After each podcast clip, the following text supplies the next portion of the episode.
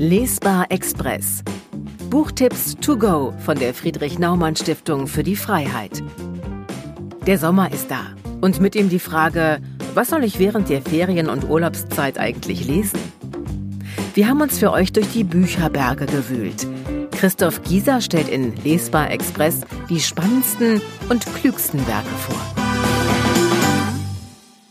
Um welches Buch geht es? Sheroes, Neue Heldinnen braucht das Land von Jagoda Marinic ist im April 2019 bei S. Fischer erschienen. Auf rund 125 Seiten beschäftigt sich die Autorin mit der Frage, was auf MeToo, die Bewegung gegen sexuelle Übergriffe, die weltweit für Furore sorgte und nicht nur Harvey Weinstein vom Sockel stürzte, nun folgen soll. Dass der im Buch formulierte Anspruch, nur einen Debattenanstoß leisten zu wollen, nicht nur ein Statement ist, wird im Text immer wieder deutlich. Marinic hat nicht auf alles eine Antwort und tut auch gar nicht erst so.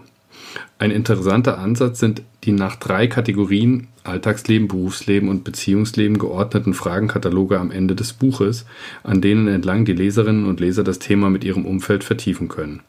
Antworten bietet die Autorin auch auf diese bewusst nicht an, weil diese ja individuell durchaus unterschiedlich ausfallen können. Wie lautet die zentrale These? Jagoda Marinic ist überzeugt, es braucht starke Frauen und Männer, die sich der wichtigen Fragen des Verhältnisses zwischen Männern und Frauen annehmen. Gerne auch gemeinsam und ganz sicher nicht entlang der eingefahrenen Debatten.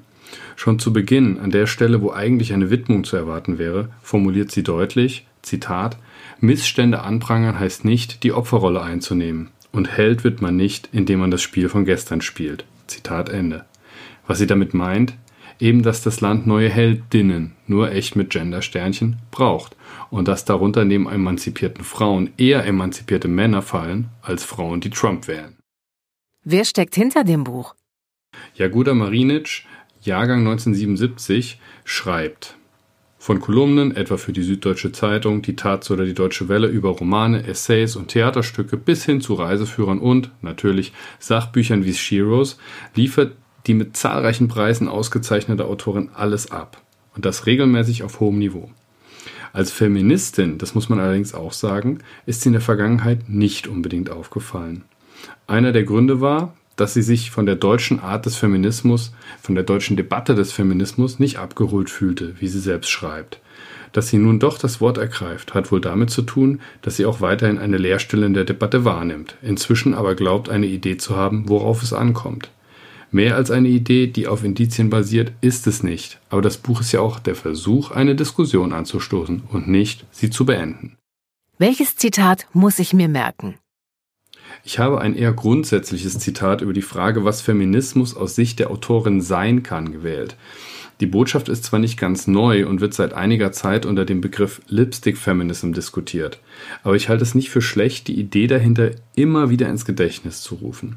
Marinitsch schreibt, es muss nicht jede Feministin Freizeitsoziologin sein und mit Studien um sich werfen.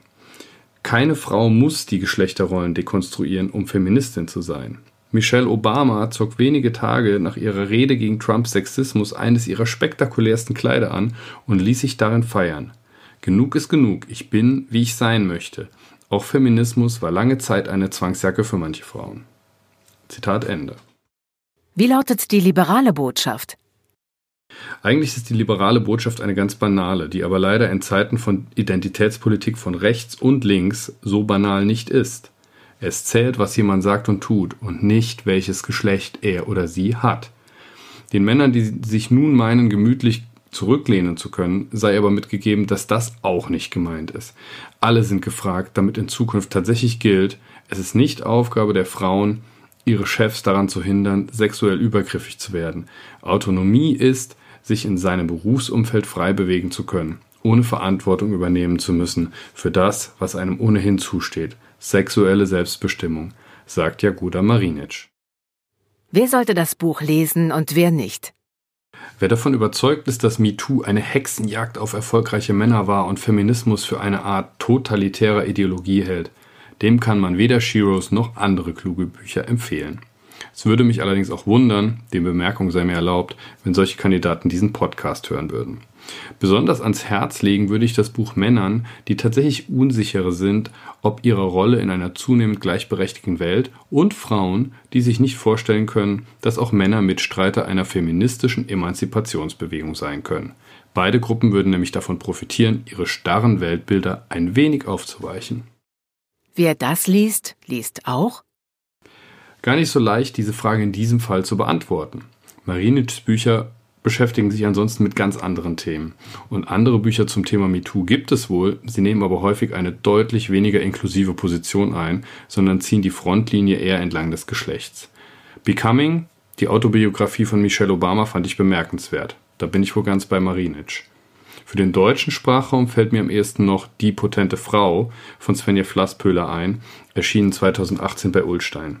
Die Philosophin lehnt die MeToo-Bewegung im Kern sogar ab während Marinitsch eher kritisiert, dass sie nicht über den Tag hinaus denkt.